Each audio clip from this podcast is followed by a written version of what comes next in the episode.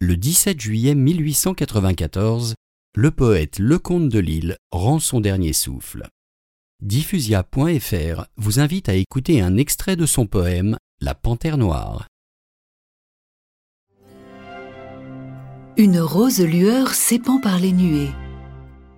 L'horizon se dentelle à l'est d'un vif éclair.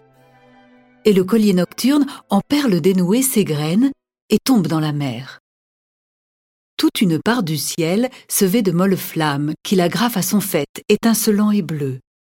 Un pan traîne et rougit l'émeraude des lames d'une pluie aux gouttes de feu.